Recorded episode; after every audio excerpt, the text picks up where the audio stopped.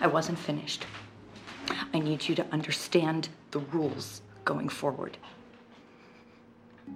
She managed just fine without you for a year. Recitals, first teeth, you were fine missing all that. How? How have you protected me? Go on, say it. No, we murdered him, and it wasn't to protect me. And you've never laid a hand on me. Yeah, well, you didn't have to, did you? Because that's what the gun and the badge are for. You really earned your wings that day, didn't you? You got your gun off, you had your first blood. They really toasted you back at the field office for that one.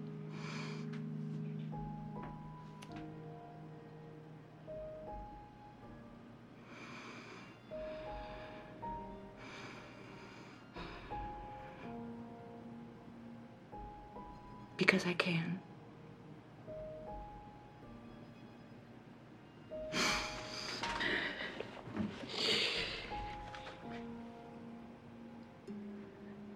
You waited in your car outside before you came in.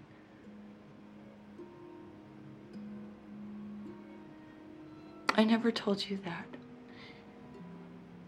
But I want you to know that I knew.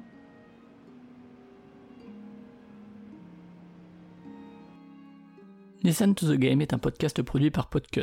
Vous pouvez retrouver l'ensemble des podcasts du label sur podcut.studio. Et si vous avez l'âme et le porte-monnaie d'un mécène, un Patreon est aussi là pour les soutenir. Vous pouvez aussi retrouver le podcast sur Twitter, at LTTG Podcast, ou sur Facebook. Je rappelle qu'une présentation globale du concept est disponible en épisode 0. Merci de votre écoute et à très vite.